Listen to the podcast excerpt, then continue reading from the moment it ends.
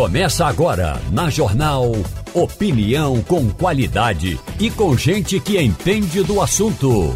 Com Igor Maciel, Romualdo de Souza e os jornalistas do Jornal do Comércio, deixando você bem informado. Passando a Limpo. Muito bom dia a todos, começando Passando a Limpo agora na Rádio Jornal. Quero convidar você para um vários debates aqui. A gente vai falar hoje com Romualdo de Souza, com Ivanildo Sampaio e também com Maria Luísa Borges. Romualdo, muito bom dia para você. Bom dia. Eu achei que você ia me convidar para o café da manhã que a Rádio Jornal está fazendo agora. Eu soube que tem bolo de milho, canjica, pamonha e tem até bolo doce. Eu queria muito comer esse bolo rapaz, doce. Rapaz, bolo doce que você está falando é, é, o que, rapaz? Que eu conheço. Ó, pelo que eu soube, é mais ou menos como se fosse o chamado. Aqui no, no Centro-Oeste chamam de bolo molhado. A Val hum. que fez o bolo. Não, é um bolo de é um, massa é um bolo, de milho é um e que de... dentro ele fica um tanto quanto úmido. Bolo hum, molhado não. aqui em Goiás. Não vamos sei lá. como é que tem é em dois, Pernambuco. Vamos lá, tem dois bolos. Se acalme, calma, calma, que você. Vai ter bolo quando você vier aqui. Mas deixa eu lhe dizer uma coisa. É um bolo de milho. É um bolo de milho que ele é molhadinho, bom também. E tem um bolo de tapioca. Você sabe o, o bolo de tapioca? Não é Sim. bolo de tapioca aquilo ali, Evan? Sim. Que fica ali um, um, o caldo ali a, ao redor. Aquilo é leite de coco, né? Tem também. Bem docinho. Tá uma delícia, realmente. Sim. São João, meu amigo. Venha pra cá no São João que você aproveita essas coisas, rapaz. Vou sim. Ô, Ivanildo. Ivanildo Sampaio, bom dia. Bom dia. Vocês estavam falando do, do processo do presidente. Sim. E eu me lembrei de um processo aqui em Pernambuco que ficou famoso nos anais da justiça. Era um processo de um empresário chamado Herbert Ramos contra a União, contra a Sudene. Sim. Sabe quantas páginas tinha esse processo? Quantas? 30 mil. Meu Deus! Alguém leu. 30 Esse mil processo caiu durante certo tempo nas mãos do então juiz de direito, depois ministro, Demócrito Ramos Reinaldo. E eu tentei fazer uma reportagem com isso. Era impossível. Não dava para ler o processo, não. Rapaz, eu, estou pensando aqui no seguinte, porque o processo tem que ser lido, né? Para poder. Estás com ser... pena do juiz? Eu tô com pena do, do, do, juiz. Eu tô com pena do juiz. Você tem que ler o processo. 30 mil páginas. 30 mil páginas. 30 mil páginas. Você ter que ler esse processo, é, você fica com pena do juiz. Eu tô. Maria Luísa Borges, bom dia. Bom dia. Eu ontem estava conversando com o Valberagra, que Sim. é o advogado que vai é, logo mais fazer a sustentação, professor. né? O professor, a gente já entrevistou aqui no Passando a Limpo. Uhum. E ele me disse que estava exatamente com a missão de reduzir a sustentação oral. Ele tem 15 minutos para sustentação oral. E ele estava ontem de noite exatamente trabalhando nisso, porque ele não pode passar um minuto, ele não pode ler, é uma sustentação oral, mas o roteiro ele estava exatamente fazendo um, um. Tudo pode ser sumarizado, digamos assim. Né? É porque... Quanto mais você fala, às vezes você menos é entendido. É, exato. E ele vai ter 15 minutos para falar. Até para explicar esse rito, como ele vai ter 15 minutos para falar. Daqui a pouquinho a gente vai conversar com um advogado eleitoral sobre isso. A gente vai conversar com o Marcílio Kumaru, que é advogado, é, especialista nessa área, para falar um pouquinho sobre o processo, para falar um pouquinho sobre esse rito. Mas só para a gente entender, o Valberagra, que é o autor da ação, junto com o PDT, representando o PDT, ele vai falar por 15 minutos. Vai ter também a fala da Procuradoria, a Procuradoria também fala, e depois o ministro Benedito Gonçalves vai ler um relatório que, ao que se sabe, Romualdo me corrija se eu estiver errado, mas são 300 páginas, né, Romualdo? É, a informação que a reportagem da Rádio Jornal apurou é que são 426. Meu Deus. Isso sem o voto. É, porque ele não apresenta o voto, ele antecipou o relatório. Uhum. O, o, que é antecipar o relatório? O ministro relator antecipa os argumentos que levaram àquele processo. Então, tem reportagens de, de televisão, tem links, tem fotografias. E qual é o processo? É aquele em que o presidente da República, no passado, Jair Messias, fez uma reunião no Palácio da Alvorada, a residência oficial, e aí levou para lá Muitos embaixadores, todos eles foram convidados, mas ao menos 30 embaixadores estavam no Palácio da Alvorada e ele fez duros ataques ao processo eleitoral e às urnas eletrônicas. Então, esse relatório de Benedito Gonçalves argumenta tudo isso até chegar ao voto. Claro que o voto não foi entregue ainda. Então são 420 páginas fora o voto vamos botar aí 500 páginas pelo menos, vamos fazer uma média de 500 páginas e esse julgamento, eu acho que esse julgamento não acaba hoje Qual de a previsão jeito de duração, Romualdo? São vários dias, né? É, Mas é. Qual a previsão inicial a depender dessa... Pode ir para setembro, né, Romualdo? É, foram reservadas duas sessões só para a apresentação do relatório e o, o argumento é, da acusação. Em seguida, depois desse processo, cada um dos sete ministros pode se posicionar antes do voto ou até fazer algum questionamento. Então, inicialmente, a expectativa aqui no Tribunal Superior Eleitoral é que, se nenhum dos sete ministros, quer dizer, nenhum dos seis, porque o Benedito Gonçalves já é o relator, se nenhum deles é, pedir vista, então esse julgamento pode terminar na semana que vem. Pode terminar. Agora, se um deles pedir vista, e aí, pela ordem de antiguidade, vai acontecer o seguinte: porque o, o Tribunal Superior Eleitoral tem sete ministros. Três são do Supremo Tribunal Federal. Alexandre de Moraes, que é o presidente, Carmen Lúcia, que é a vice, e Cássio Nunes. Tem dois do STJ, o Benedito Gonçalves, que é o relator, e o Raul Araújo, e dois do júri popular, André Ramos e Floriano de Azevedo.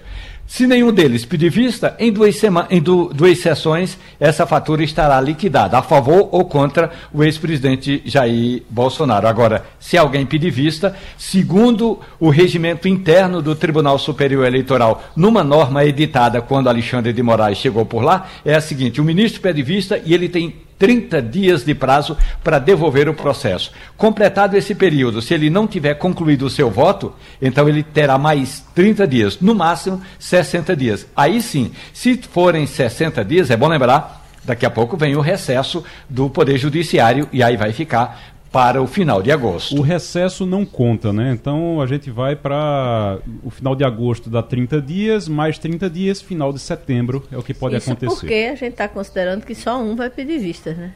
É, não, mas eh, se for somente um de uma vez, porque o que pode acontecer também é um pedir vista agora, e aí quando chegar em setembro, aí outro pede vista e outro pede É, vista, é. e aí fica uma coisa É, interminável. e, e considerando que tem alguns, alguns ministros que são muito próximos ao ex-presidente, não é de descartar que isso pode acontecer, até para se ganhar mais prazo. Né? É, no, no TSE hoje eu acho que só Nunes Marques, né? Pela formação atual da- do TSE, Romualdo. É, se for levar em consideração que o André Ramos é, é um ministro que, em algumas situações, ele já, é, ele já se posicionou contra essa chamada inelegibilidade, então pode ser que.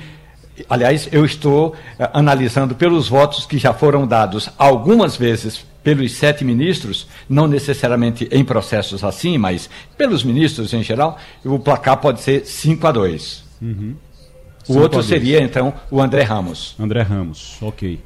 Romualdo, uma dúvida. No Tribunal eh, Superior Eleitoral, existe aquele tipo de recurso em que, quando a corte não é unânime, você tem uma forma de recorrer? É um. Eu estou tentando me É um- lembrar. É um, Um agravo? um agravo. É um agravo, é um agravo.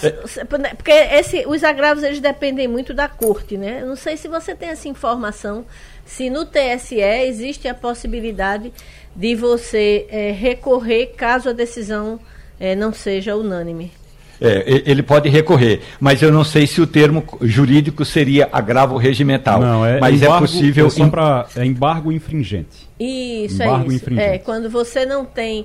A, a- eu não sei, porque esse tipo de recurso, cada corte tem uma, uma regulamentação. É, Ele não sei- depende eu do, se- do é, eu não sei se vale regimento de o- cada corte. é, eu não o- sei se o TSE tem. Não sei se vale para o TSE, mas veja, o- são para todo acórdão. Quando o acórdão não é unânime, aí você tem os embargos, a possibilidade de embargos infringentes, nesse Uhum. caso.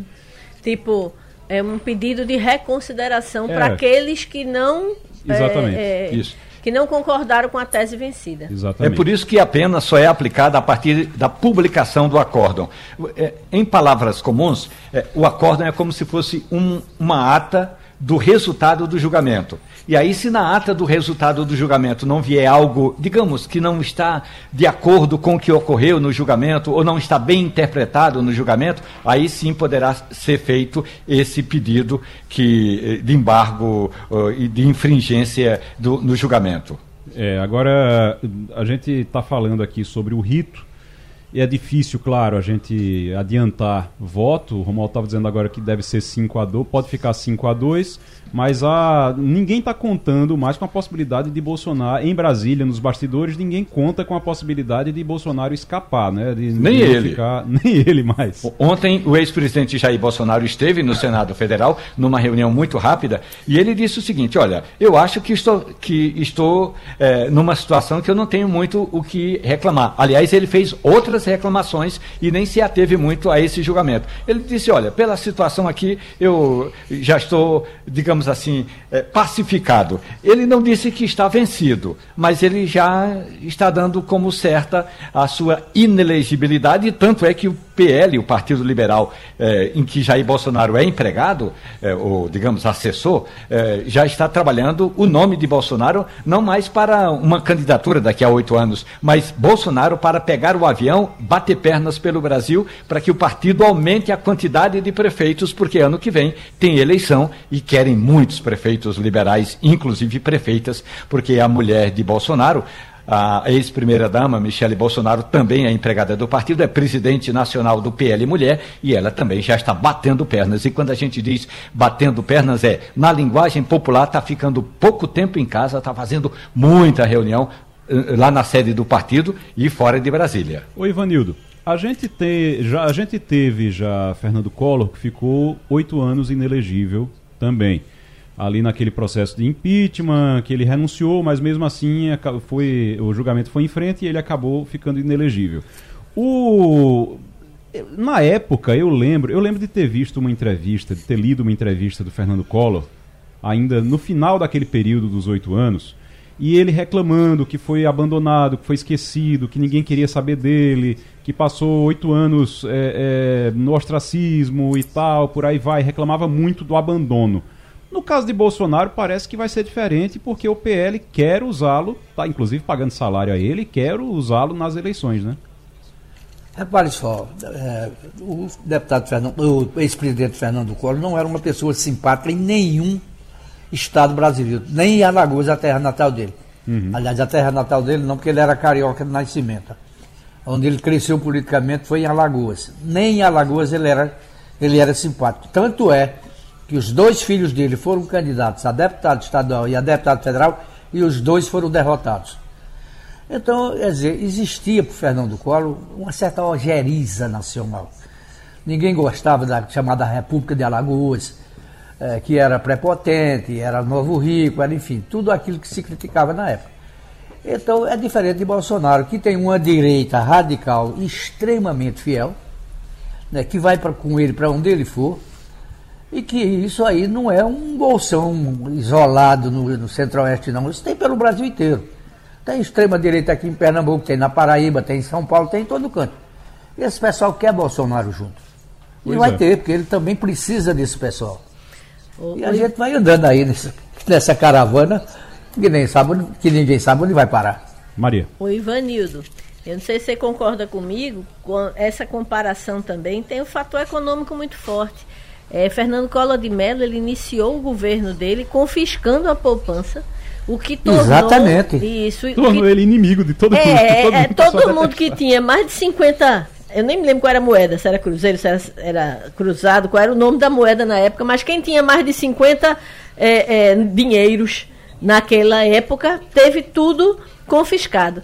Já o, o, o, o ex-presidente Bolsonaro, ele foi a, o cara que durante a pandemia aumentou, criou um, um auxílio que era maior do que o Bolsa Família. O pessoal estava acostumado a receber 170 Isso, reais de Bolsa passou Família, passou para 600. 600. Então, então ele, é, é, a, a, economicamente, e tem aquela sal, célebre frase né, lá do americano, é, economia estúpido, né? Você uhum. lembra dela? E é, eu acho que o, o, fator econômico diz muito do mau humor da população com um e e, e o, o, a condescendência de uma parte da população com o outro. O que é que você acha? Não, não tenha dúvida, mulher. Você tem toda a razão. Repare só. Dois ou três meses após a posse de Collor, eu estava no Japão, em Tóquio, hum. numa reunião com alguns dos grandes das grandes corporações que estavam no Brasil. Um desses empresários me perguntou, através do intérprete, evidentemente, como é que era essa história da, da, da, da cassação da poupança. Eu disse, olha, eu não sei. Ele disse, e você sabe me explicar quais são os rumos da economia do Brasil na mão do presidente Fernando Collor? Eu disse, também não sei, porque ninguém sabe. Quer dizer, havia uma preocupação com o Brasil no exterior, no Japão, que tinha várias grandes empresas no Brasil, principalmente na Zona Franca de Manaus. Eu almocei com dois, dois japoneses do departamento da, do Ministério dos Negócios Estrangeiros. Os dois tinham sido é, é, executivos de empresas japonesas na Zona Franca de Manaus. Eu fui jantar com eles, fui almoçar, não, fui almoçar. Porque os dois falavam português. Uhum. E foram eles os intérpretes, entre mim e o pessoal do Ministério dos Negócios Estrangeiros. Rapaz, uh, agora é, eu estou vendo aqui que só a gente vai voltar a esse assunto ainda do julgamento de Bolsonaro, mas eu tô desde já faz alguns dias, né, dessa história do submarino e toda vez que eu vejo alguma notícia eu fico angustiado, eu vou ficando angustiado, angustiado. Ontem, quando a gente soube que eles tinham escutado algumas batidas e não conseguiam identificar onde era no, no oceano, deu, aumentou a angústia. Eu fui dormir angustiado ontem pensando nisso. Você imaginar a situação dessas pessoas que estão ali dentro. A gente está na linha agora com o Miguel Seles, que é do Departamento de Engenharia Naval da UFPE, para falar um pouquinho sobre isso. Miguel, bom dia. Bom dia. Miguel, a informação que se tem é que acabou o oxigênio já. O prazo que se tinha, o oxigênio já acabou. Era até. Tinha gente que dizia que era até às 6 da manhã, tinha gente que dizia que era até às 8 da manhã. De qualquer forma, seja qual for a, a teoria, acabou realmente o, o tempo que se tinha de oxigênio lá. É uma situação, eh, realmente, eu nunca entrei num submarino, eu, sou meio claustrofóbico. Não sei se, se o, o senhor, professor, já entrou num, num, submarino. Já entrou, conhece, sabe como é lá dentro? Sim, sim, já entrei em submarinos. É, são bem estreitos, é, equipamento para todo lado, né? Então é, tem que ter muito cuidado quando entra nesse tipo de artefatos navais sobretudo porque tem equipamentos que são muito delicados. Né? Então, como o submarino tem alto risco, tem que ter sempre sensores bem eh, de alta de alta qualidade. Uhum. Eh, imagino que este submersível, que é diferente, um submarino, tenha todo esse equipamento, mas pelo que eu me enterei pelas notícias, pelas mídias, né, é que era um submersível que utilizava um sistema bem simples, tipo um joystick de jogos, que não tem uma, um radiocontrole muito assim de alta performance, digamos assim. É, eu... Então, acho que uhum. pode ser que a parte eletrônica tenha, tenha havido a pane, uma pane elétrica, eletrônica, né? Devido a que esta, esta profundidade de 4 mil metros realmente é muito risco no meio, então teria que sempre se ter um cuidado adicional. Os submarinos geralmente não utilizam esse sistema de propulsão que tem os submersíveis, né? O propulsor de um submarino já é um hélice que ingressa ao artefato naval, no caso submarino, e ele já é acionado por motores elétricos, etc. Né? É um pouco mais resguardado. No uhum. submersível, ele tem os motores elétricos externos, né? E aí pode ser que tenha acontecido algum tipo de pane e ele não conseguiu sair. Lamentavelmente, uh, o tempo, a, digamos, a autonomia de oxigênio que tinha esse submersível realmente acabou, né? Então, realmente, notícias favoráveis com vida seria bem, bem de pouca, pouca probabilidade. Eu estava vendo que o, o, o trecho, a área onde estavam sendo feitas as buscas, a gente pensa, ah, mas não tem a localização ali no GPS, não tem um GPS, não tem alguma coisa. Mas eu estava vendo que a área é uma área do tamanho do estado do Sergipe. Então é imensa para você procurar, é como você realmente. Tá, alguém e a dizendo, profundidade é de quase a, 4 mil metros. E não é somente superfície. Você pega a área de um estado, como Sergipe, e você lembra que não é só a superfície, tem também a profundidade. E aí 4 mil metros não é brincadeira. Eu queria entender, professor, a gente está conversando com o professor Miguel Seles, que é do Departamento de Engenharia Naval da UFPE. Professor, eu queria entender qual é o impacto dessa pressão. Quando você desce ali 4 mil metros, tem muita gente que pensa, ah, mas está dentro d'água, é mais fácil, puxa lá, arranja um jeito de, de boiar, de subir. Mas tem uma pressão imensa né, lá também.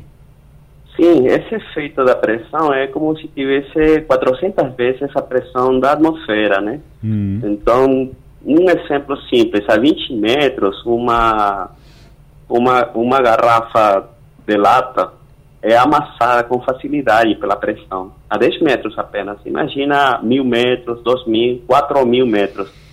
Então, mesmo que este submersível está revestido com titânio, é um material bastante nobre né, em relação à resistência, outras partes do, do submersível não eram deste material. Por exemplo, a janela, que era um, de vidro templado, né, mas mesmo assim a pressão tão elevada pode levar a, a criar algum tipo de avaria, né? Uhum. Então tem que ser sempre testado em câmaras hiperbáricas, onde a pressão chega a estes valores, né? Para poder ver se o, o, equipamento realmente vai resistir. Ou seja, cada peça que ingressa no submersível deveria ser testado, ou devia ser testado, em uma câmara hiperbárica, para saber se a qualidade dele ainda está permanente. Deixa eu passar aqui, a gente tem a, a bancada, o pessoal querendo lhe fazer pergunta. Vou passar aqui para Romualdo de Souza, para lhe fazer uma pergunta. Professor, muito bom dia para o senhor. É, a expectativa é a seguinte: quando é, essa cápsula foi montada, havia um sistema de informação de, dado, de localização que não depende, como dependia, por exemplo, aquele submarino argentino, de uma placa é, que no caso do argentino, quando houve um curto-circuito, não, não mandou mais as informações de localização. O senhor sabe como é que esse submarino de agora estava dotado de que sistema de comunicação? Porque, ora, recebe informações, ou pelo menos pulsar, ora não recebe mais essa informação, professor? A capacidade dos ultrassons, né, dos equipamentos sonares, assim como equipamentos eletrônicos que emitem sinais através de ondas, elas têm uma capacidade, mas para estas profundidades, às vezes, tem muita divergência dessas ondas, então dificilmente é capturado sinais a altas profundidades. Pelo que eu sei, tendo um GPS, é, apenas tem uma cobertura. Se ele era apenas para os 4 mil metros, se ele se afastou do local onde está o Titanic um pouco, já perdeu comunicação. E muito provável que tenha acontecido isso. Ele esteja subindo ou descendo e, improvavelmente, acontece sempre rachadas de correnteza. Pode ter acontecido isso e levou mais longe do local onde estava o Titanic. Então também se perde comunicação. Então existe, além da escuridão, a propagação da, das ondas sonoras não é a mesma a essa profundidade, né? É, o professor Miguel Selle está conversando com a gente aqui, é, do de, professor do Departamento de Engenharia Naval da UFPS, sobre esse submarino que ficou perdido no fundo do mar. Maria Luísa Borges. Professor, muito bom dia, obrigada aí por compartilhar seu, seu conhecimento. Eu queria que o senhor explicasse é, um pouco para a gente o que é que tem de alta tecnologia nesse, nesse submersível, né? Que o senhor explicou aí a diferença entre submersível e submarino é, para que seja possível ao ser humano é, sobreviver em profundidades tão é, incrivelmente é, altas a ponto de, como o senhor explicou, ter centenas de vezes a quantidade de, de pressão que você tem aqui na, ao nível do mar. Bom, primeiro tem que ter um sistema de estrutura do submersível. No caso de submarino é bem estudado a parte estrutural, né? Ali inclusive tem duas camadas de, de, de casco, né? Não é apenas o casco em, em, si que você enxerga por fora, ele tem um, um outro casco interno. Sobretudo os cascos de submarinos bélicos, a fuselagem lateral, sobretudo, tem uma chapa de 6 centímetros de espessura. No caso do submersível, utilizaram titânio e fibra de carbono, que são materiais bem testados, mas não sei se foi testado ao ponto de ter uma qualidade ótima. Mas, assim, existem artigos nos quais realmente se refere a esse processo do titânio resistir a altas pressões, mas pode ser que na hora da soldagem, da união, tenha algum tipo de distorção. Mas, assim, em relação à tecnologia envolvida nesse submersível, é, tudo era pouco, mas, assim, eu acredito que erraram por aí, porque sempre tem que ter é algo recursivo. Se não funcionou uma, um, um, modo de, de, operar, tem que existir pelo menos um modo mecânico. Uhum. Para eles poderem tentar sair de alguma forma sem precisar da tecnologia a 100%. A gente fica pensando, quando vai batendo a angústia, quando a gente vê as notícias, vai, vai batendo a angústia e você começa a ter ideia. Claro, ninguém é especialista aqui, é, a não ser o professor, mas é, você começa a ter ideias. Ah, mas por que não fizeram isso? Mas por que não fizeram aquilo? Sabe a primeira coisa que eu penso? Que eu, que eu penso? Não tem um cabo de aço que a pessoa possa deixar amarrado e qualquer coisa puxa, não? Sim, geralmente quando são assim expedições pequenas de, de pesquisa que chegam a 100 metros por aí se acostuma a utilizar cabos, né? Cabos de nylon, cabos de aço, a mas tá, para essa tá profundidade falando... acho que a, a massa do aço que seria o cabo, né, a quantidade seria enorme. Talvez hum. foi inviável para eles, mas devem ter prestado para 500 metros, 600 metros, até 1000 metros, talvez a capacidade de comunicação era ótima. Uhum. Mas quando você chega a essas profundidades, em algum momento a comunicação foi interrompida. É e aí tá cabe de... a capitão, é. que está manipulando o submersível, ou continuar os, ou emerger. É porque a gente está falando de 4 quilômetros. Talvez acontecido o contrário, né? Decidiram é. emerger aumentando o risco de, de, de não voltar, né? Porque é. quando não se tem comunicação, imediatamente por protocolo a pessoa tem que voltar. Exatamente. Porque a, a, a gente fala mais um, um, cabo, uma coisa assim, mas o senhor está dizendo, a gente vê 4 mil metros, são 4 quilômetros para baixo. Você está contando aí 4 quilômetros de distância para baixo, para dentro d'água. Realmente é algo muito. É, um, é, é muito. É, é muito grande. O Ivanildo Sampaio. Professor, é, me diga uma coisa, qual é a profundidade máxima na qual navegam submarinos tradicionais, os submarinos das, das grandes potências, com a Rússia e os Estados Unidos, por exemplo? Bom, vai depender muito da, da capacidade de, do submarino. É, geralmente está nessa profundidade, 5 mil, até 10 mil já ouvi falar, mas assim, é, não, não ultrapassa isso aí, né? Porque que acontece? Quando um submarino se arrisca a estas profundidades, eh, corre o risco de colapsar parte, parte do submarino. Quando o submarino colapsa, significa que perde volume. Ao perder volume, ele perde uma força de sustentação, que permite ele estar no nível da, da água que ele está. Se ele perde esse volume, o peso empurra ele para baixo. Imediatamente a pressão aumenta, colapsa mais e assim sucessivamente. Então, no final, o risco é altíssimo. O submarino fica colapsado, né? Muito bem. Professor Miguel Celes, professor do Departamento de Engenharia Naval da UFPE, conversando com a gente aqui sobre o submarino que Ficou perdido no fundo do mar. Eu estava, inclusive, antes, essa história de ficou perdido no fundo do mar. A gente fica sempre na esperança de que seja encontrado, que as pessoas sejam salvas, mas realmente, eu acho que a, a, a frase é essa. O tempo verbal é esse também. Ficou perdido no fundo do mar. Uhum. Vai ser difícil agora de encontrar, né? Eu, eu só acho é, curioso, né? Que é, a expedição era para ver um naufrágio, talvez o mais famoso naufrágio que, de que a gente tem a notícia, onde tem centenas de pessoas sepultadas, né? Muitas uhum. pessoas afundaram lá a milhares de metros de profundidade junto com o Titanic, que era o objetivo final da missão do submersível Titan né? Que é... é um turismo meio mórbido, né? É, eu acho, eu, eu, eu fico pensando, né? Eu estava até olhando aqui um ex-passageiro de uma expedição dessa, que é o cara que foi diretor de do, Os Simpsons. Sim. Ele fez essa e ele relatou para o site TMZ é, como é que foi a experiência. E tem uma foto dele na escotilha sorrindo com o, o naufrágio atrás, né? Porque ele chegou até lá e voltou. Ele fez essa expedição em 2022. E aí, eu, eu fico pensando assim: é, você passa. São três, três horas descendo, né? Em direção. É, para ver, um, um, um, na verdade, uma, uma, sepultura naval, porque é uma sepultura no fundo do mar, o Titanic, uhum. faz uma foto e volta para a superfície. Né? É, antes de ir, você assina um documento onde diz que só na primeira página fala em morte três vezes.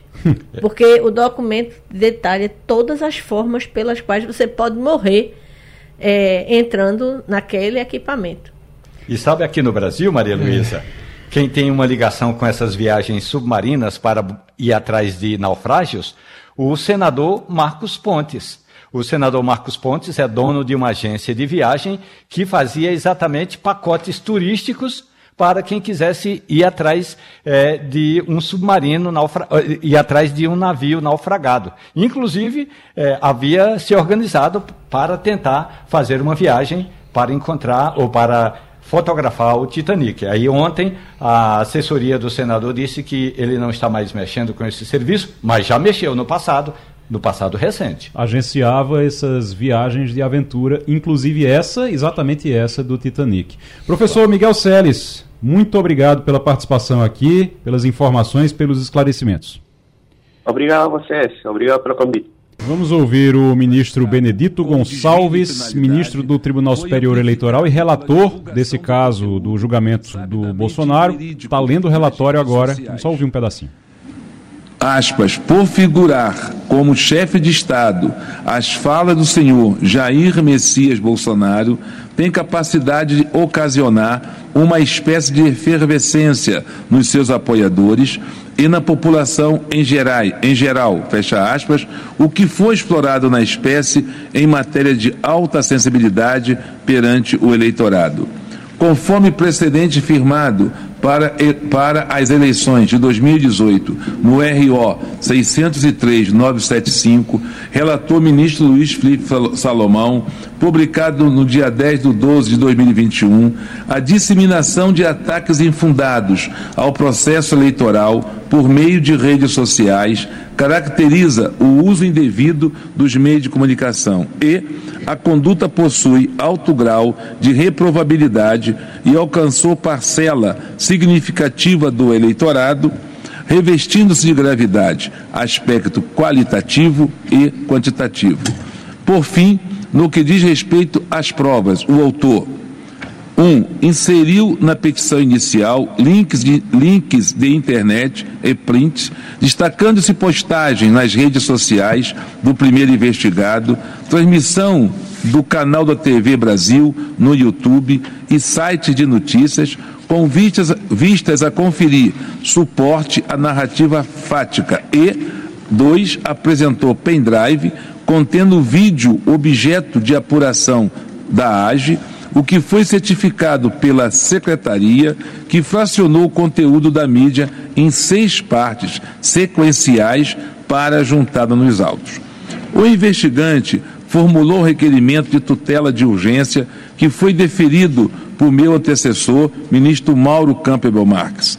Assim, em 23 de agosto de 2022, ordenou-se a imediata retirada do conteúdo das redes sociais do primeiro investigado e da empresa Brasil de Comunicação no Facebook, tá aí, então... no Instagram e no YouTube. Tá aí, então, Romualdo, o ministro Benedito Gonçalves iniciando o processo, iniciando o processo de julgamento, lembrando que vai ser o, o ministro Benedito Gonçalves vai falar, depois fala a procuradoria, é, que é a acusação, né, no caso, depois fala a defesa é, também, e em seguida é que você tem a votação, não é isso?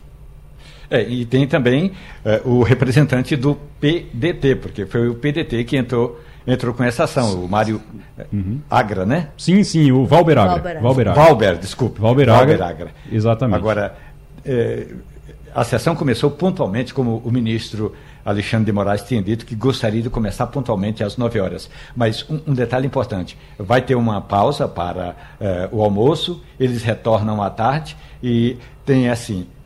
Hoje, se não tiver sessão no, no, no Supremo Tribunal Federal, eles tocam o barco à tarde. Se tiver sessão, eles podem voltar à noite. Porque a ministra Rosa Weber hoje vai ter também um encontro com, a, a, com o, o Zanin, né?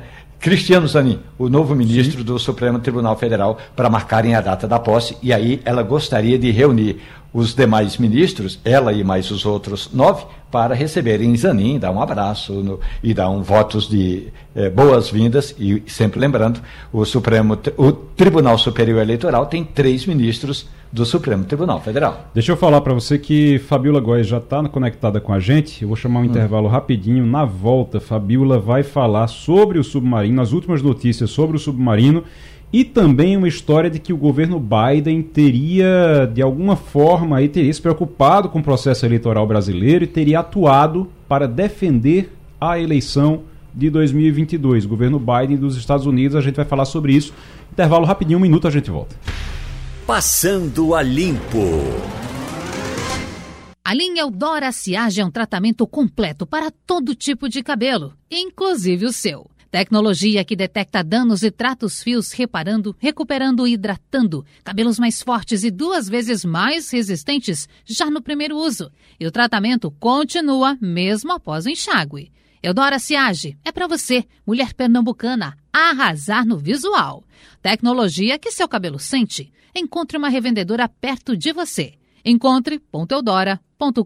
Encontre.eudora.com.br Amaciante multiuso água sanitária Dragão. Sujou, usa Dragão. Opa, Henrique, tudo bem? Como é que você tá? Sabe que eu tava pensando em contratar um alarme monitorado aqui pra loja? Tá, acho uma boa. E você já tem ideia de qual? Olha, eu pesquisei na internet e para mim o melhor mesmo é o da Verisuri. Pera aí, é aquela que aparece sempre nos comerciais de TV? Essa mesmo. Agora eu ando na rua e eu encontro plaquinha em todo lugar. Se todo mundo tem, deve ser boa mesmo, né? Ligue 0300 50 50 280 ou acesse verisuri.com.br e instale hoje mesmo. Verisuri, protegemos o que realmente importa. Estar em casa é estar num lugar familiar, que a gente se sente bem, não é verdade? É por isso que você se sente em casa quando está na Tupã. Afinal, são 40 anos de relação com você. E para comemorar os 40 anos da Tupã, chegou a promoção que é 10. A cada 150 reais, ganhe o cupom para concorrer a 10 carros zero quilômetro. São 40 anos, 10 carros e milhões de motivos para você comemorar. Tupã, há 40 anos, você é de casa. Passando a limpo. Conectando direto com os Estados Unidos agora, Fabiola Góes, bom dia. Bom dia, Igor. Bom dia a todos. Muito bom dia. Vou passar logo para Ivanildo Sampaio, para Ivanildo fazer perguntas para a Fabiola, mas estou sabendo que ela vai falar sobre submarino, vai falar sobre interferência, digamos assim, na eleição. Não, mas uma defesa do processo eleitoral brasileiro que foi feita aqui em 2022 pelos Estados Unidos. Ivanildo. Bom dia, Fabiola. Pois é, é, é isso que o Igor está falando. Dizer, os Estados Unidos ainda continuam com aquela filosofia da época da, da Guerra Fria, de monitorar os países, de como eles se comportam, se tem democracia, se tem. Enfim. É, é, Biden tentou interferir nas eleições brasileiras? Bom dia, Ivanildo. Olha, o Biden especificamente não tentou interferir nas eleições brasileiras. Agora, o que o Financial Times, que é um jornal aqui nos Estados Unidos, divulgou ontem é que várias autoridades do governo americano estiveram no Brasil e, de fato mesmo, né, o, o conselheiro de Segurança Nacional, Jake Sullivan, teve é, no ano passado no Brasil, no segundo semestre, em agosto, e se reuniu com Bolsonaro. E o secretário de Defesa também, o Lloyd Austin, também esteve no Brasil. E isso daí parecia apenas uma uma, um encontro, né, uma visita corriqueira, pré-eleições e também uma aproximação entre os dois países, na verdade serviu como um tipo de coleta, né, para coletar informações em relação às eleições brasileiras, porque os Estados Unidos estavam muito preocupados com as declarações que o Bolsonaro deu e que é por isso que ele está sendo julgado hoje, né, naquela reunião em junho e em que reuniu embaixadores e colocando todo o sistema eleitoral brasileiro em suspeição. Lembrando que, que, se a gente for comparar o sistema eleitoral brasileiro com o americano, o nosso é infinitamente melhor, mais qualificado, ele tem mais condições de checagem, ele rapidamente dá o resultado, e aqui os Estados Unidos é uma loucura em relação às eleições. Né? A gente demora, às vezes, dois meses para saber o resultado de uma eleição presidencial definitivamente. Então, a gente observa que teve esse, esses encontros todos, né? depois também teve a secretária de Interior também reunido com as autoridades brasileiras, e tudo isso era para levantar informações para o governo americano de como é que se daria essas eleições no Brasil. A grande questão, como você falou, que os Estados Unidos eles têm essa mania de espionar, né, questão de Guerra Fria e tudo, e lembrando também da influência dos Estados Unidos no golpe de 1964 no Brasil, né, em que os Estados Unidos apoiaram no golpe. Então a gente está observando também que tem essa, esse diálogo, essas conversas, né, esses, esse pano de fundo aí, porque está tendo tanta repercussão assim. Porque, de fato, a gente sabe que os Estados Unidos eles monitoram todo mundo. mas de, especificamente sobre o Brasil, e isso, essa notícia sair na véspera também do, é, da, do julgamento do Bolsonaro. Isso também é uma coisa que está dando muita repercussão aqui. O, o julgamento do Bolsonaro também tem repercutido muito aqui nos Estados Unidos. Maria Luísa Borges. Muito bom dia, Fabiola. Já que a gente está falando do governo Joe Biden, é, a gente tem essa notícia bem recente de que o Hunter Biden, né, o filho do presidente, é, declarou-se culpado é, por sonegação de impostos federais e porte ilegal de armas. Esse processo já vem sendo usado contra o presidente americano há já algum tempo que vem se falando da situação do filho dele. Isso complica, de alguma forma, a situação de Biden ou o fato dele ter se declarado culpado pode talvez até é, é, ter um efeito é, é de, de, de, deixar a, a situação menos em evidência? Olha, é exatamente isso que você falou. O fato dele ter se declarado culpado, né? Isso daí já minimiza a situação. E tem também um histórico desse filho do Biden. Ele é um homem que escreveu um livro que está lutando para sair de dependência de droga. A família Biden é uma família que está muito unida em relação a esse tema, tema aqui nos Estados Unidos. Os democratas têm reclamado dessa cobertura e reclamado dessa pressão em cima dele no momento de reabilitação. Agora, o fato é que ele não entregou no prazo as declarações de imposto de renda sobre ganhos de mais de um milhão e meio de dólares entre 2017 e 2018. Isso dá quase 6 milhões de reais pela cotação da época.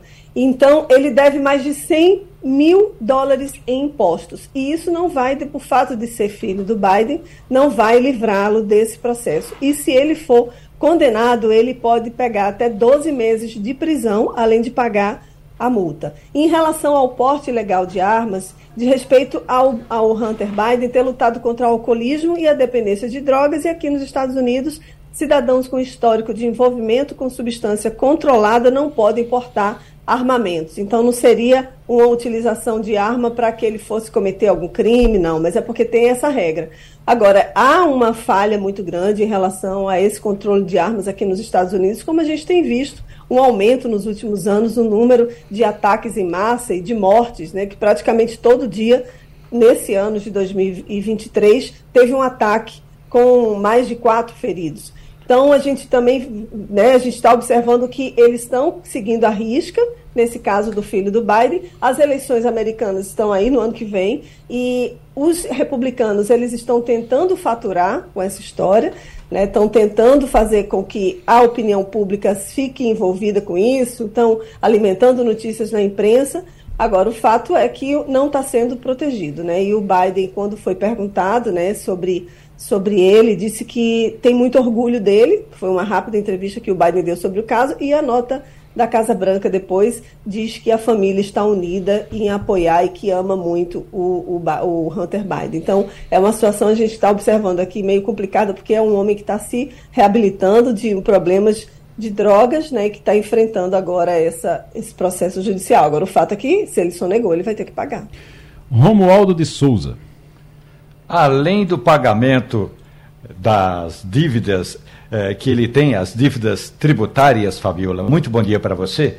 Quem sabe o Hunter poderia participar dessa, dessa iniciativa do primeiro-ministro da Índia, Narendra, eh, Narendra Modi, que Modi. ontem fez uma sessão de yoga lá na porta da ONU, nos jardins da Organização das Nações Unidas. Por coincidência, também o embaixador da Índia, convidou muita gente, teve vários embaixadores na Embaixada da Índia, ontem aqui em Brasília, fazendo uma sessão de yoga, segundo os indianos, para manter estável aquela onda de bem-estar.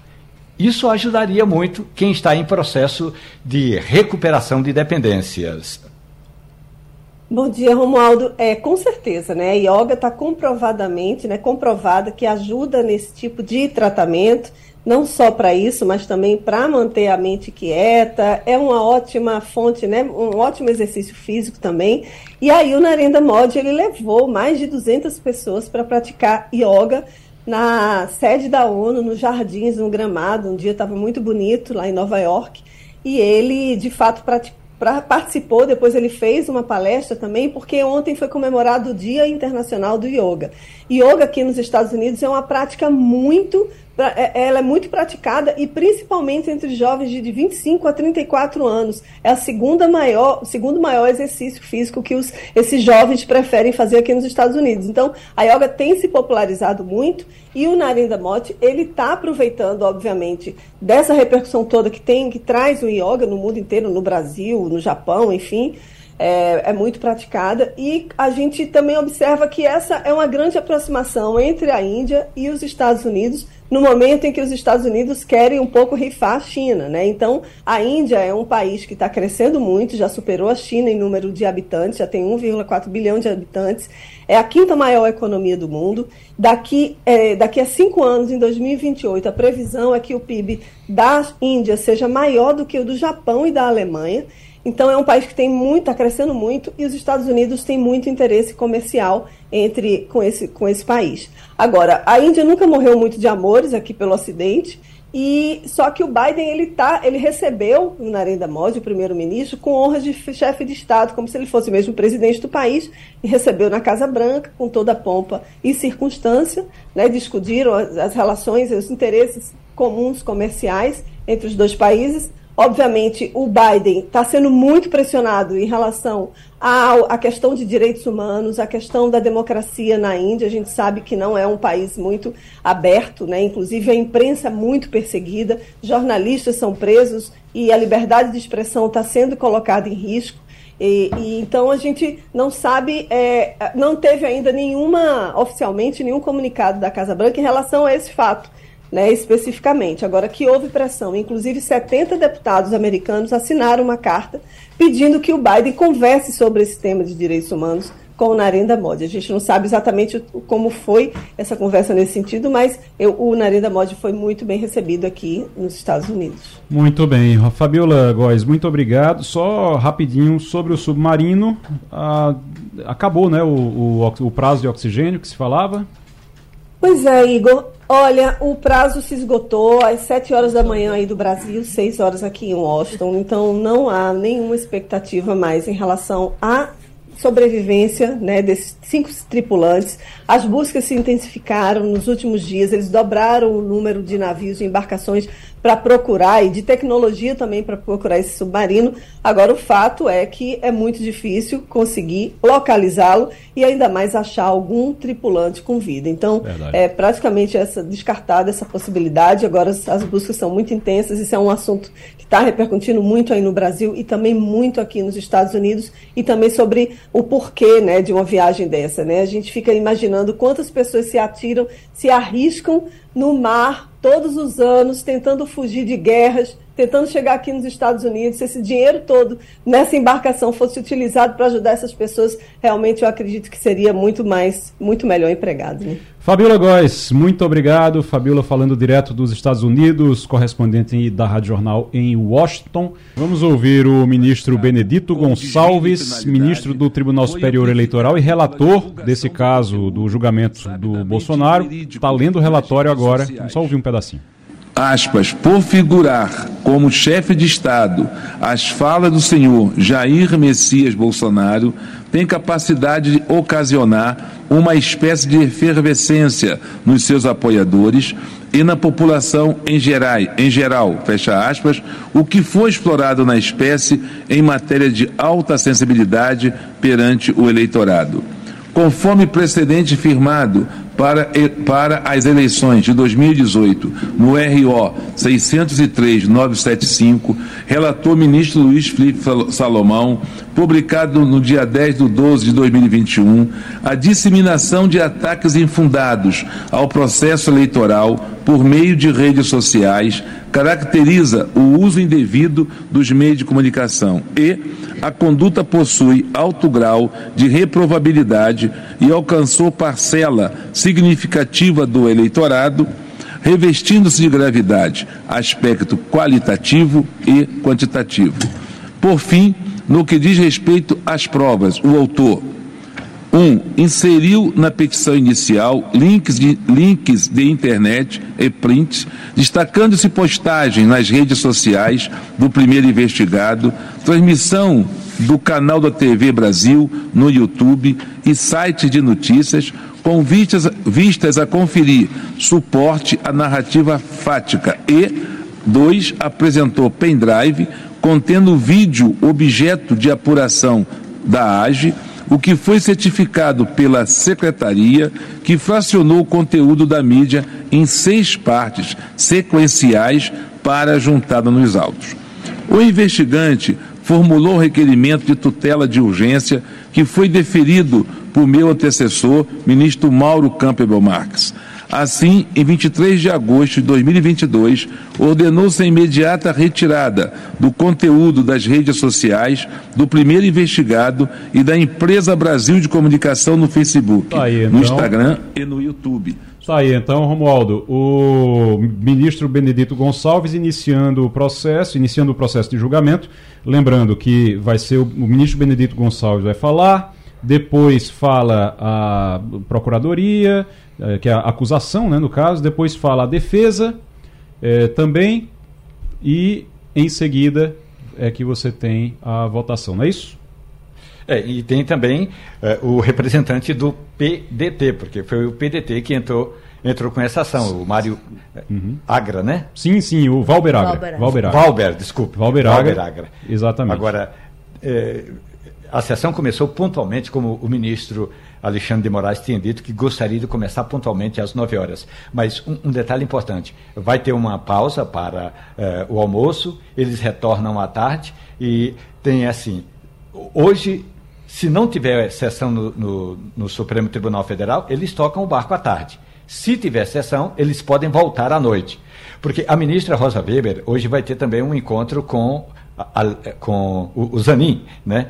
Cristiano Zanin, o novo ministro do Supremo Tribunal Federal, para marcarem a data da posse, e aí ela gostaria de reunir os demais ministros, ela e mais os outros nove, para receberem Zanin, dar um abraço no- e dar um votos de eh, boas-vindas, e sempre lembrando, o Supremo, o Tribunal Superior Eleitoral tem três ministros do Supremo Tribunal Federal.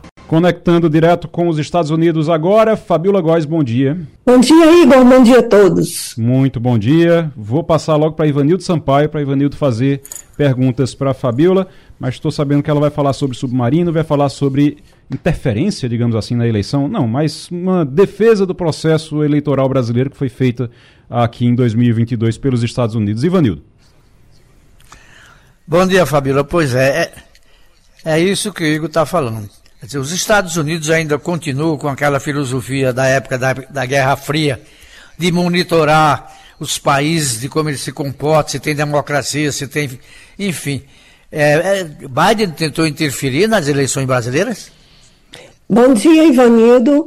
Olha, o Biden especificamente não tentou interferir nas eleições brasileiras. Agora, o que o Financial Times, que é um jornal aqui nos Estados Unidos, divulgou ontem é que várias autoridades do governo americano estiveram no Brasil e, de fato mesmo, né, o, o conselheiro de Segurança Nacional, Jake Sullivan, teve eh, no ano passado no Brasil, no segundo semestre, em agosto, e se reuniu com Bolsonaro. E o secretário de Defesa também, o Lloyd Austin, também esteve no Brasil. E isso daí parecia apenas uma uma, um encontro, né, uma visita corriqueira, pré-eleições e também uma aproximação entre os dois países, na verdade serviu como um tipo de coleta, né, para coletar informações em relação às eleições brasileiras, porque os Estados Unidos estavam muito preocupados com as declarações que o Bolsonaro deu e que é por isso que ele está sendo julgado hoje, né, naquela reunião em junho e em que reuniu embaixadores e colocando todo o sistema eleitoral brasileiro em suspeição.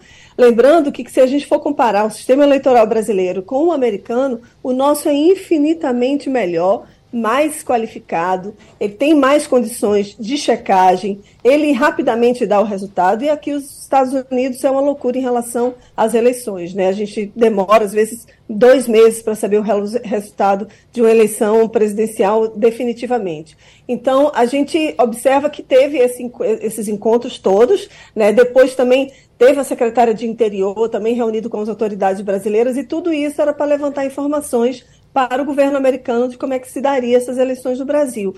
A grande questão, como você falou, que os Estados Unidos eles têm essa mania de espionar, né, questão de Guerra Fria e tudo, e lembrando também da influência dos Estados Unidos no golpe de 1964 no Brasil, né, em que os Estados Unidos apoiaram no golpe. Então a gente está observando também que tem essa, esse diálogo, essas conversas, né, esses, esse pano de fundo aí, porque está tendo tanta repercussão assim.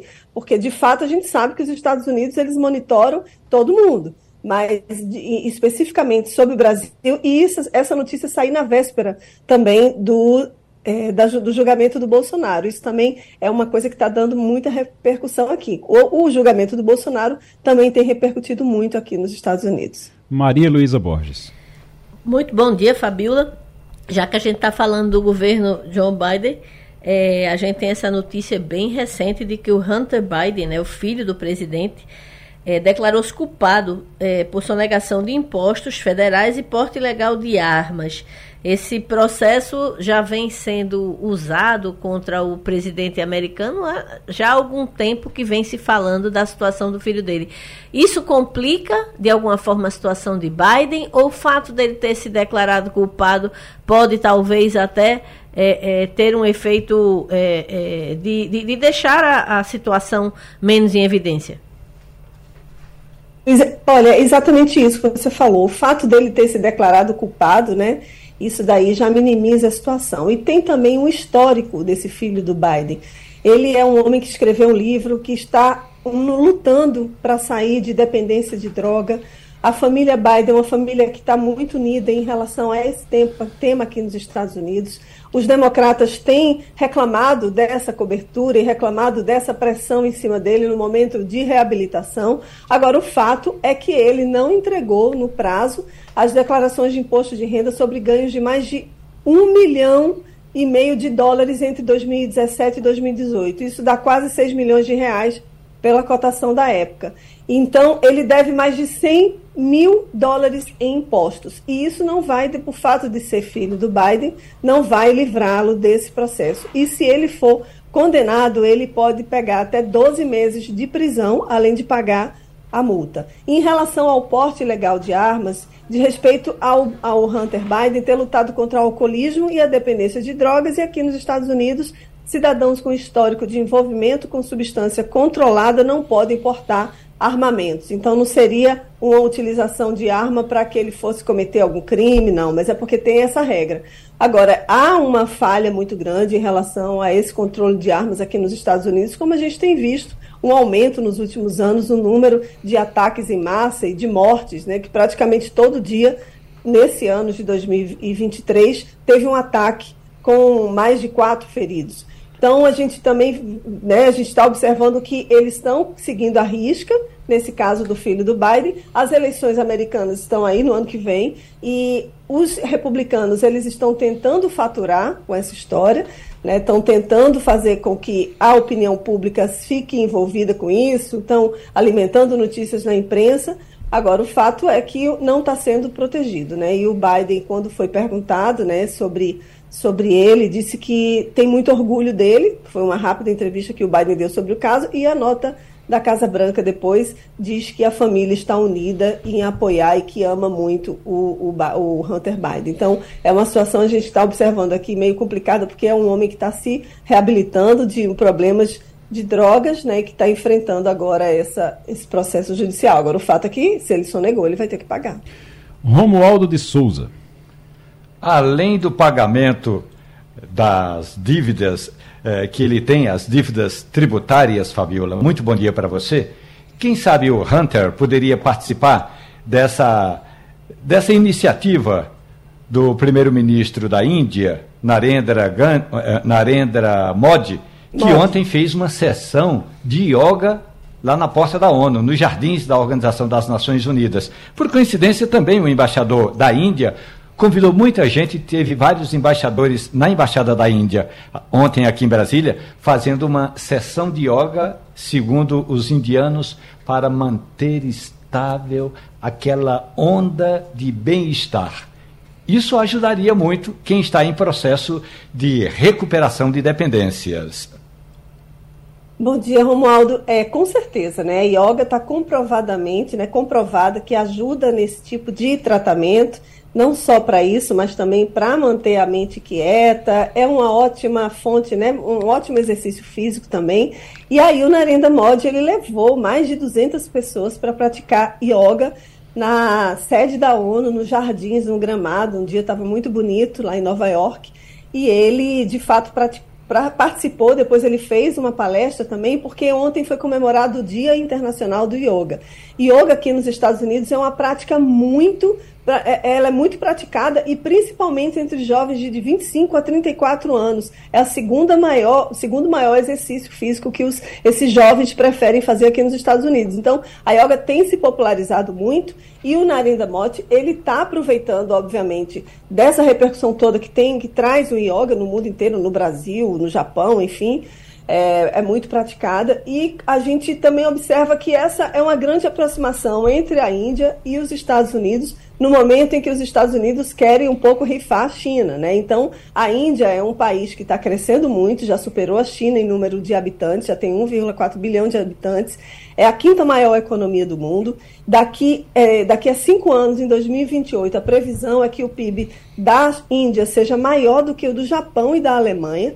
Então é um país que tem muito, está crescendo muito e os Estados Unidos têm muito interesse comercial entre com esse, com esse país. Agora, a Índia nunca morreu muito de amores aqui pelo Ocidente. E só que o Biden ele tá, ele recebeu o Narendra Modi, o primeiro-ministro, com honras de chefe de estado, como se ele fosse mesmo presidente do país, e recebeu na Casa Branca com toda a pompa e circunstância, né, discutiram as, as relações, os interesses comuns comerciais entre os dois países. Obviamente, o Biden está sendo muito pressionado em relação à, questão de direitos humanos, à questão da democracia na Índia. A gente sabe que não é um país muito aberto, né? inclusive a imprensa é muito perseguida, jornalistas são presos e a liberdade de expressão está sendo colocada em risco. E, e, então a gente não sabe, é, não teve ainda nenhuma, oficialmente, nenhum comunicado da Casa Branca em relação a esse fato né, especificamente. Agora, que houve pressão, inclusive 70 deputados americanos assinaram uma carta pedindo que o Biden converse sobre esse tema de direitos humanos com o Narendra Modi. A gente não sabe exatamente como foi essa conversa nesse sentido, mas eu, o Narendra Modi foi muito bem recebido aqui nos Estados Unidos. Muito bem. Fabiola Góes, muito obrigado. Só rapidinho sobre o submarino. Ah, acabou né, o, o, o prazo de oxigênio que se falava? Pois é, Igor. Olha, o prazo se esgotou às 7 horas da manhã aí do Brasil, 6 horas aqui em Washington, então não há nenhuma expectativa mais em relação à sobrevivência né, desses cinco tripulantes. As buscas se intensificaram nos últimos dias, eles dobraram o número de navios e embarcações para procurar e de tecnologia também para procurar esse submarino. Agora, o fato é que é muito difícil conseguir localizá-lo e ainda mais achar algum tripulante com vida. Então, Verdade. é praticamente essa descartada essa possibilidade. Agora, as, as buscas são muito intensas. Isso é um assunto que está repercutindo muito aí no Brasil e também muito aqui nos Estados Unidos e também sobre o porquê né, de uma viagem dessa. Né? A gente fica imaginando quantas pessoas se atiram, se arriscam no mar todos os anos, tentando fugir de guerras, tentando chegar aqui nos Estados Unidos. Se esse dinheiro todo nessa embarcação fosse utilizado para ajudar essas pessoas, realmente eu acredito que seria muito mais, muito melhor empregado. Né? Fabiola Góes, muito obrigado. Fabiola falando direto dos Estados Unidos, correspondente da Rádio Jornal em Washington. Vamos lá em Brasília ouvir mais um pouco o Benedito Gonçalves, que é o relator do julgamento de Jair Bolsonaro no Tribunal Superior Eleitoral. Sobre o sistema de votação. Na petição, ora em análise, alega que a minuta de decreto de estado de defesa, ao materializar a proposta de alteração do resultado do pleito, densifica os argumentos que evidenciam a ocorrência de abuso de poder político tendente a promover descrédito a esta justiça eleitoral e ao processo eleitoral, fecha aspas. Constata-se assim a inequívoca correlação entre os fatos e documentos novos e a demanda estabilizada, uma vez que a iniciativa da parte autora converge com seu ônus de convencer que, na linha da narrativa apresentada na petição inicial, a reunião realizada com os embaixadores deve ser analisada como elemento da campanha eleitoral de 2022, dotado de gravidade suficiente para afetar a normalidade e a legitimidade das eleições e assim configurar abuso de poder político e uso indevido dos meios de comunicação. A decisão foi objeto de pedido de reconsideração, no qual os réus afirmaram que foram violadas a estabilização da demanda e a consumação de decadência. Ao ouvir a parte autora, indeferi o pedido, mantendo a decisão por seus fundamentos e fixei orientação a ser aplicada às AGES das eleições de 2022 em situações semelhantes. Ante o caráter prejudicial das questões suscitadas, cujo acolhimento poderia impactar na instrução, mais uma vez remetiu ao plenário o exame dos fundamentos adotados e das balizas para apreciar situações semelhantes. Ambos os fontos foram referendados na sessão de 14 de fevereiro de 2023, cabendo destacar a síntese da orientação plenária fixada aspas, orientação a ser aplicada em situações semelhantes, no sentido de que a estabilização da demanda e a consumação da decadência não impedem que seja admitido no processo e considerado no julgamento os elementos que se destinem a demonstrar desdobramento dos fatos Tá aí o Benedito Gonçalves. Esse voto, essa, esse relatório vai ser longo. O Romualdo já trouxe aqui 420 páginas, no mínimo, que a gente está falando só do relatório. Não estou falando nem do voto, tá? O voto aí já é outro, já é outra história. Mas o relatório dele, 420 páginas, isso vai demorar. Mas eu estou vendo aqui que o ministro Alexandre de Moraes, que é o presidente do Tribunal Superior Eleitoral, tá dizendo a todo mundo, nos bastidores, ele está dizendo a todo mundo que acaba esse semestre ainda, que não vai para setembro, não. A gente já está na linha com o Marcílio Kumaru, que é advogado eleitoral, advogado da, da, especialista em direito eleitoral. Pode conversar com a gente agora. Marcílio, seja muito bem-vindo ao Passando a Limpo. Bom dia.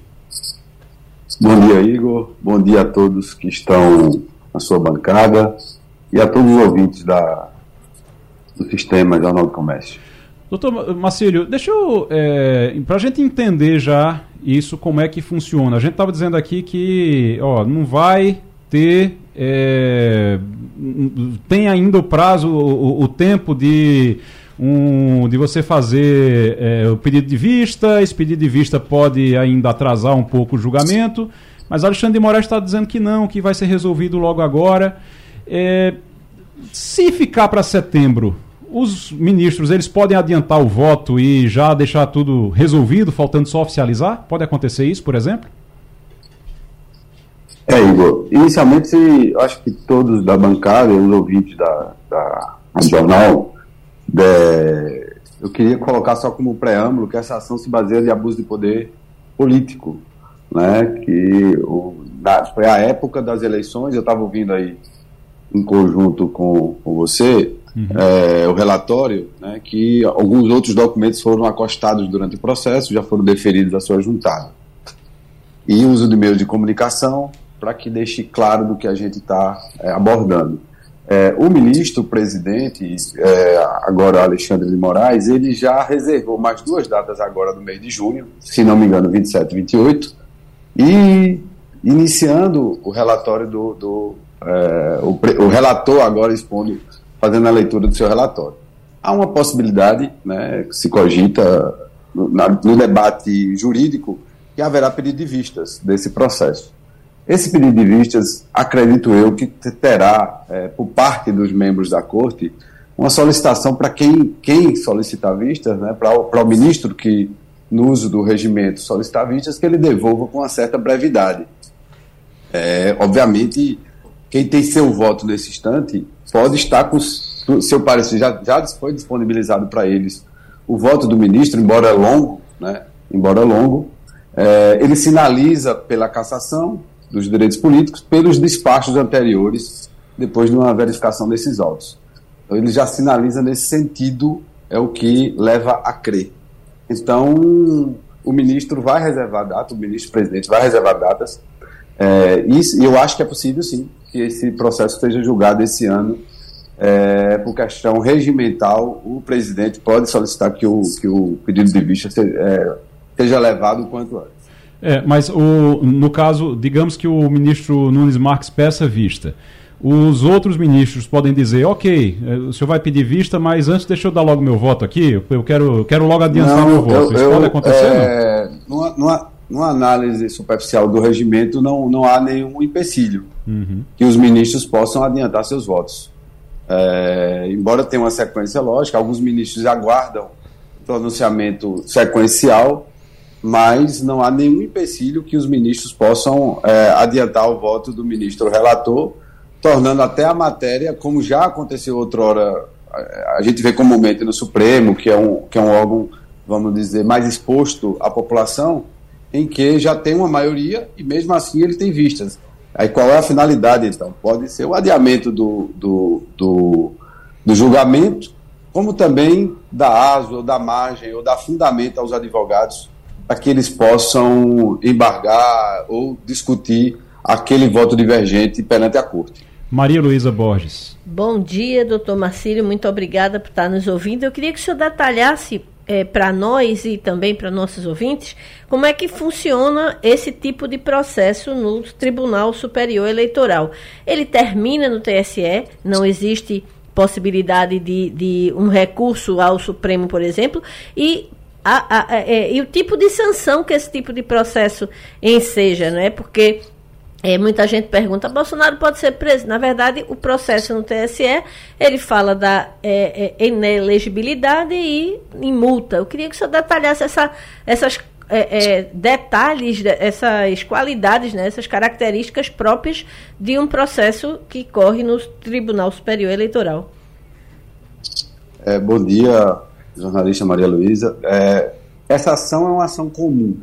Tá? A ação de investigação judicial é uma ação comum é, para os ouvintes da, da Rádio Jornal. Ela não visa simplesmente quem ganha, não visa simplesmente se o, se o resultado foi benéfico para quem ganha ou para quem, obviamente, perde as eleições. O resultado dela é, é, é a parte, é, ele margeia isso aí. Então, a finalidade principal do processo é a ineligibilidade, ou seja, retirar os direitos políticos é, do, do investigado, caso haja procedência na ação. Inicialmente, a ação é de natureza primária, por se tratar do presidente, logo no TSE. Né? Há a possibilidade de recurso ao Supremo, sim, a possibilidade de recurso ao Supremo. Esse, esses assuntos geralmente são tratados com muita celeridade no Supremo Tribunal Federal quando se trata de casos de grande repercussão é, mas ele tem como, como órgão especializado de origem a última corte eleitoral, que é o, que é o Tribunal Superior Eleitoral.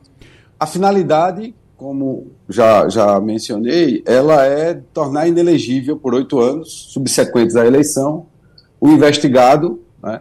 É, o ministro aí na fala dele colocou que, alguns, que algumas matérias foram colocadas no curso da ação de fato, há um debate jurídico de, de falar sobre decadência. Se você entra com ação, você não pode ingressar com novos documentos.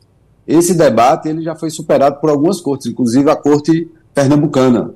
É, já lidamos com situações em que novos documentos foram acostados e, diante do contexto fático, esses documentos foram aceitos. Foi o caso desse caso, que se juntou o relatório, embora a ação tenha sido, se não me falha a memória, de agosto, é, alguns documentos foram acostados do relatório da Polícia Federal é, de 8 de janeiro. Então, uhum. a ação, é, ela se baseia naquele encontro do, do ex-presidente Jair Bolsonaro com os embaixadores, onde ele questionava a legitimidade das ações, e aí encontra-se guarida, encontra-se fundamento na Lei Complementar 64, é, quando você tenta interferir.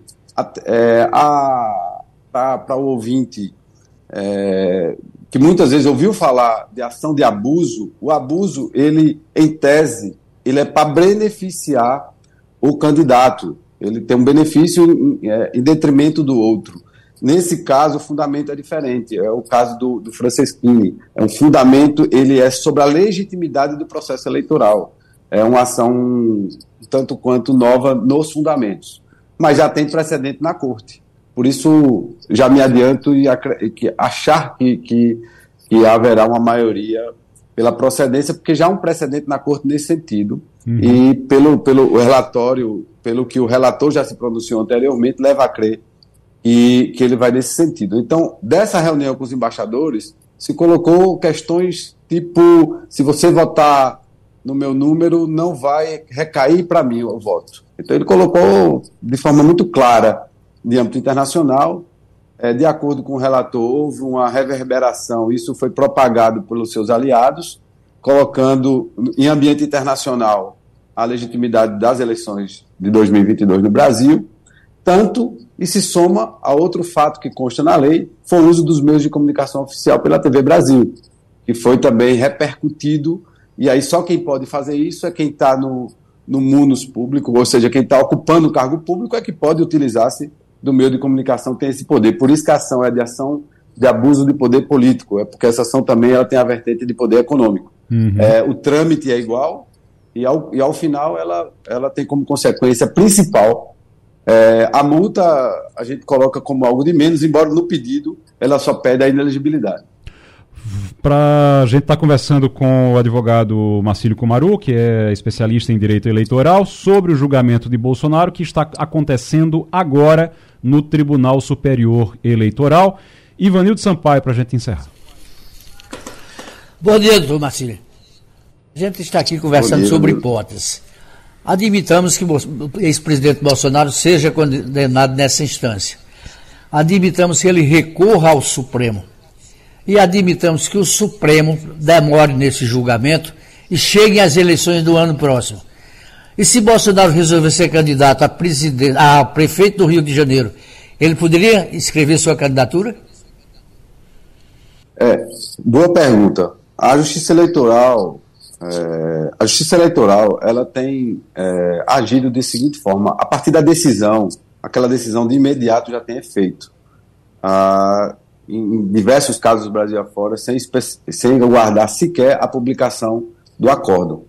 Todavia, Todavia, se o julgamento estiver pendente de, de, de, de, de eficácia, é, a própria lei eleitoral, existem milhares de candidatos e candidatos que, que se registram e têm seu deferimento sob júdice, ou seja, há alguma pendência no seu, no seu, no seu, na sua legitimidade ao requerer é, sua candidatura. Então, claro, se não houver um julgamento final é, do presidente até as eleições é, próximas ele se candidatar, ele faz o registro sob júdice. Ah, ele pode fazer o processo eleitoral, que eu tenho certeza que os advogados dele vão, vão colocar isso como algo de extremo risco, caso seja procedente, porque ele pode levar à anulação das eleições que ele participar. Tá? É, mas sim, qualquer candidato pode, é, qualquer pessoa pode se candidatar é, com, com um julgamento pendente, e isso é uma regra basilar do direito eleitoral. Doutor Marcílio Kumaru, advogado Mas de qualquer, de qualquer forma, eu, uhum. eu daqui para lá eu acredito que esse processo já esteja findo com o seu julgamento e com os efeitos da sentença. Muito bem. Então, finalizando no, no Tribunal Superior Eleitoral, ele pode até recorrer ao STF, mas ele vai recorrer já inelegível. Ele já vai estar inelegível enquanto está recorrendo da decisão. Seria isso, então. Doutor Marcílio Comaru. Exato. Ele teria que conseguir o efeito suspensivo, é, mas exato. você colocou uhum. muito corretamente. Doutor Marcílio Comaru, especialista em direito eleitoral, muito obrigado pela participação aqui. Deixa eu. Aqui tem um, uma história. Vamos falar sobre herança agora. Daqui a pouquinho a gente vai voltar a falar sobre o julgamento de Jair Bolsonaro, mas eu queria falar sobre herança, testamento, quem pode ter direito a, a, a isso na família? Tem um caso que vem chamando a atenção, que é a herança do apresentador Gugu Liberato. Morreu em 2019 após um acidente doméstico em Orlando, nos Estados Unidos. E no documento, que é um documento que foi assinado em 2011, ele não reconhecia a mãe dos filhos dele como companheira em união estável. O testamento foi deixado por Gugu e dá 75% dos bens aos filhos, 25% dividido entre cinco sobrinhos. A gente está na linha com o advogado Paulo Aboana para conversar sobre isso. Doutor Paulo, muito bom dia. Bom dia, Igor. Prazer, uma satisfação grande estar aí com vocês, viu? Sempre uma honra falar com vocês. Prazer é sempre nosso. Queria entender um pouquinho sobre esse caso. Tem muita gente achando que é polêmico, você deixa no testamento e a, a mãe dos filhos, que seria uma união estável, ela tenta ali, quer é, é, ter direito a uma parte dos, dos bens, mas pelo jeito vai ficar sem isso. Como é que funciona isso aqui no Brasil, doutor Paulo? Veja, veja, Igor, é, é, bom demais falar com vocês pela qualificação da mesa, né? Eu adoro ouvir Maria Luísa, acho até que ela é minha colega, né? E você também, os dois devem ser advogados, né? Dada a qualidade das opiniões, né? É... Ou não são? Maria, eu Maria, sim, Maria né? Luísa é, eu, fi- eu fiz direito, mas não cheguei a. não tenho OAB, não. Mas se percebe, se percebe pelas opiniões abalizadíssimas nos temas. Veja, veja, Igor, é, eu, eu tive a honra de estudar com o professor Geraldo Neves, saudoso. Ele dizia uma frase que eu guardo até hoje, nos primeiros dias de aula. O que é herança? Herança são os bens que os mortos deixam para os vivos se matarem. Veja que coisa interessante, né? Herança são Sempre os bens que os né, mortos deixam para os vivos se matarem. Daí a importância de um testamento, que não é algo comum eh, eh, no brasileiro. O brasileiro não tem muito esse hábito. Em outros países você vê isso com muita frequência. O sujeito já deixa lá o que é que ele quer que aconteça com o patrimônio que ele construiu em vida eh, quando partir. É um planejamento sucessório. Ainda deixando, como foi o caso de Cucu, você tem confusão? Imagina que nós que militamos no direito de família é um dos temas que a gente mais trabalha. Essa coisa de testamento, eh, de herança, de inventário. Neste caso aí, Igor, precisando dizer que sem acesso aos autos, que correm em segredo de justiça, mesmo na condição de advogado, se eu botar lá meu token da OAB, eu não tenho acesso. A gente, pelo que vocês estão noticiando, pelo que a gente está ouvindo, é, o caso está correto.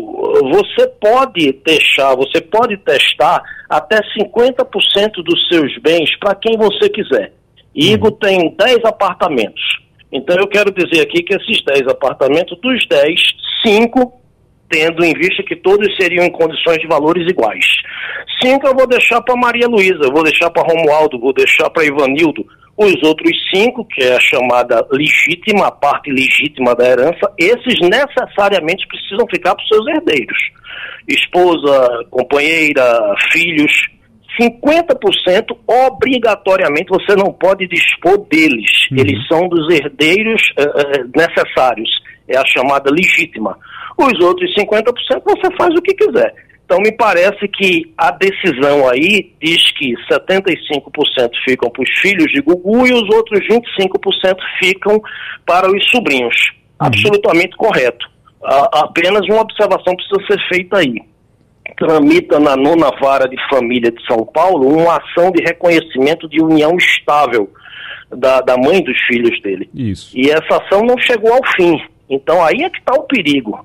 Se ela tiver o reconhecimento de que teve união estável, ela passa também a ser eh, eh, meieira dos bens que ele constituiu de forma onerosa durante o período em que viveu com ela e passa a ser herdeira, com- concorrendo em condições de igualdade com os filhos. Então acho que a decisão, embora seja eh, eh, eh, final no STJ, ela deve ficar sobrestada esperando eh, que se resolva esse outro processo de reconhecimento de união estável pós-morte. E aí, nesse caso, se for reconhecida a união estável, ela entraria nesses 75%, porque o Gugu, ele quando fez o testamento, ele observou isso de deixar, de escolher no, até 50% para quem ele quer deixar, então ele escolheu 25% para os sobrinhos, e aí o restante iria para os filhos. Se for reconhecida a união estável, ela entra nessa divisão dos 75%, não seria isso? Perfeitamente. Ela passa a ser uma herdeira eh, eh, necessária. Bem entendido. No caso dela, apenas nos bens que Gugu eh, constituiu, no patrimônio que ele constituiu, enquanto teve com ela essa união estável. No- no- nos outros, ela não disputa Ah, a condição de meieira, ela entendi. entra só como herdeira. Entendi. Né? E estamos falando, me parece, de um patrimônio realmente de muito vulto, né? Um É. bilhão de reais, né? Pois é, verdade. Deixa eu passar para Ivanildo Sampaio agora. Ivanildo? Vamos com o Romualdo de Souza, então. Ana, muito bom dia para o senhor. É, o titio Gugu deve ter pensado duas vezes quando fez essa partilha. Aliás, o senhor destaca muito bem que nos processos é, litigiosos no Brasil com relação à herança, pelo menos os estudos apontam que 80% desses processos poderiam ser é, resolvidos é, se, não, se as pessoas tivessem a prática de fazer essa partilha em vida. Por que, na sua avaliação, Paulo Abuana, as, os brasileiros, só para ficar aqui no Brasil, só porque, por que, que os brasileiros não têm essa prática de fazer como fez o Google? Eu, eu acho que cultura, né, Romualdo? Um abraço para você, viu? Prazer muito grande de ouvir todo dia, em todos os horários aí da Rádio Jornal. Eu acho que cultura mesmo do brasileiro, Romualdo. Isso não foi é, é, é, estimulado, não foi dito ao brasileiro que isso é importante, você é, partir dessa vida para um outro plano espiritual e deixando os seus familiares com menos problemas do que os problemas inevitáveis quando alguém se vai. Você faz um testamento e veja o caso do Gu, ainda está tendo problema. Quando você não faz, amigo, aí é que é bronca grande, grande, grande, grande. Nos escritórios que militam com direito de família, esse é sempre um dos temas eh, que mais a gente opera no dia a dia, Romualdo. Será que agora a gente. O Ivanildo Sampaio, a gente recuperou o contato? Ainda não. O doutor Paulo, ainda sobre essa questão de, de, testamento, tem muita gente que fica. Diz, ah, mas herança é complicado porque também paga muito imposto. Imposto sobre herança vai ter que pagar, e aí é, o governo fica com uma parte. Tem muita gente que recorre a abrir holding, transformar em empresa para poder. O, o que é que se pode fazer em relação a isso? Paga quanto de imposto de herança? Veja, veja, Igor, isso é algo que você não vai fugir dele. Você não quer fazer em vida, mas os seus herdeiros vão ter que fazer. Na hora de partilhar esses bens, de documentar, de oficializar isso, esses impostos deverão necessariamente ser pagos, senão o processo não anda. Ah, muita gente faz, como você está dizendo, caminhos eh, transversais né? E aí se criam artifícios, mecanismos, às vezes deixam as coisas até de boca. Olha, papai deixou aqui três imóveis, somos três irmãos, tu fica com esse, eu fico com esse, não mexe na documentação. Um dia isso precisará ser mexido, porque você vai querer vender, os seus filhos vão, vão querer tomar posse. Não tem muito como escapar disso. É procurar um bom advogado, um bom contador, ver o mecanismo legal, legal dentro da lei de se pagar menos. E, e sempre existe mas deixar essa coisa do jeitinho brasileiro, isso chama-se empurrar o problema para debaixo do tapete. E, e, talvez até piorar a situação depois, né? Porque eu, eu, Sem dúvida. eu estava numa conversa sobre um, esse assunto, um dia desse, com o pessoal, com alguns familiares, e dizendo, olha, olha só, a gente agora vocês estão resolvendo aí essa questão, são cinco. Daqui a pouco tem os filhos, aí daqui a pouco 5 se transforma em 10, daqui a pouco 10 é 15. E aí cada. Exatamente. Quanto mais o tempo passa, maior é a confusão, né, também. Perfeito, perfeito. Então não vale a pena, não vale a pena.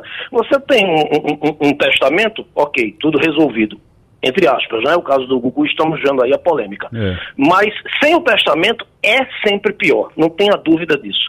Morreu, abre-se um inventário, Aquilo é o documento que vai dar a você condição de, de, de gerir o, o, o, seu patrimônio, o patrimônio dos herdeiros, dentro da lei, de forma tranquila, limpa e cristalina.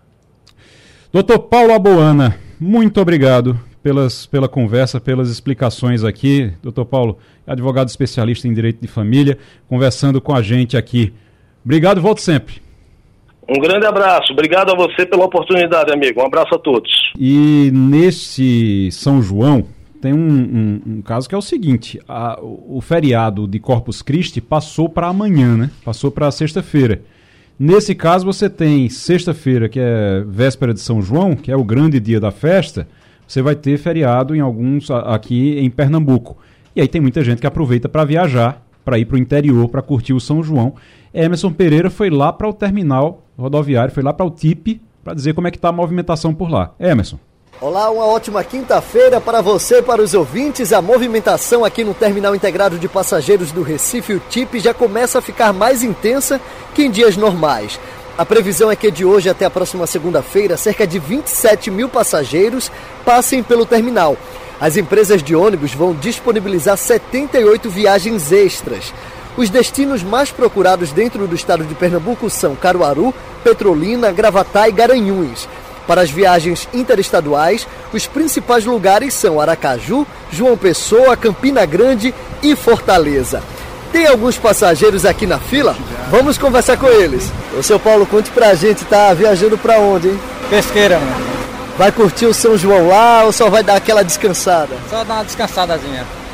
Você é de onde? Aqui do Recife mesmo? Aqui, Recife é aldeia. Aí tem família lá em Pesqueira? é? Tem, tem, da esposa. Família de lá. Ah, já tá esperando lá. Já tá esperando. Vai passar quantos dias em Pesqueira? Uns três, quatro dias. E para essa viagem, se programou direitinho? Chegou com antecedência aqui no TIP? Com certeza, com certeza. O que, é que tá achando da movimentação? Por enquanto tá tranquilo, né? É, tá tranquilo, tá tranquilo. Dona Juliana, a senhora vai curtir esse feriadão onde, hein? Em Caruaru. Tô querendo, tô muito ansiosa, né? Hoje eu show de Gustavo Lima. E aí eu já preparei as malas, peguei minha filhada e meu filho e tô subindo pra Caruaru. Você é aqui do Recife? Sim, sou de Recife. Ah, Vai passar quantos dias lá? Vou passar quatro dias lá em Caruaru. Chegou cedo para essa viagem, se programou direitinho? Cheguei, cheguei. Desde 6 horas da manhã a gente já tá já na ansiedade. Atenção a algumas recomendações importantes. Tente comprar as passagens com antecedência. Chegue ao terminal rodoviário com pelo menos uma hora de antecedência ao horário do embarque. Confira a documentação necessária, principalmente das crianças. Cheque se as bagagens estão identificadas com nome, telefone e endereço. Crianças menores de 6 anos podem viajar de graça, desde que estejam acompanhadas pelos responsáveis legais e não ocupem lugar nos assentos. Isso tanto para viagens intermunicipais como interestaduais. Menores de 16 anos só podem viajar acompanhados pelos responsáveis legais, que possuam até o terceiro grau de parentesco comprovado por documentação original. Recado dado então, eu desejo uma boa viagem e um bom feriadão a todo mundo. Emerson Pereira, Rádio Jornal, Rádio Notícia. Valeu, Emerson. Romualdo de Souza. Você dança forró, Romualdo? Danço muito forró, vai ter forró no comitê de imprensa hoje lá no Senado Federal. Eu estou levando bolo de rolo, café da, da região ali de Serra Negra e estou assim, olha, com o band-aid preparado, porque se a botinha apertar, eu boto o band-aid e continuo dançando forró. Forró de pé de serra. Coisa boa, rapaz. Que coisa boa. Lá no, no comitê, é? No comitê é apertadinho, é pequenininho, mas vai caber todo mundo. é E se eu não couber, a perguntar. gente afasta as mesas. É se que não eu- couber, a gente arrocha. Mas o bom é, o bom é apertadinho mesmo, rapaz. Você dança, dança todo mundo mais juntinho.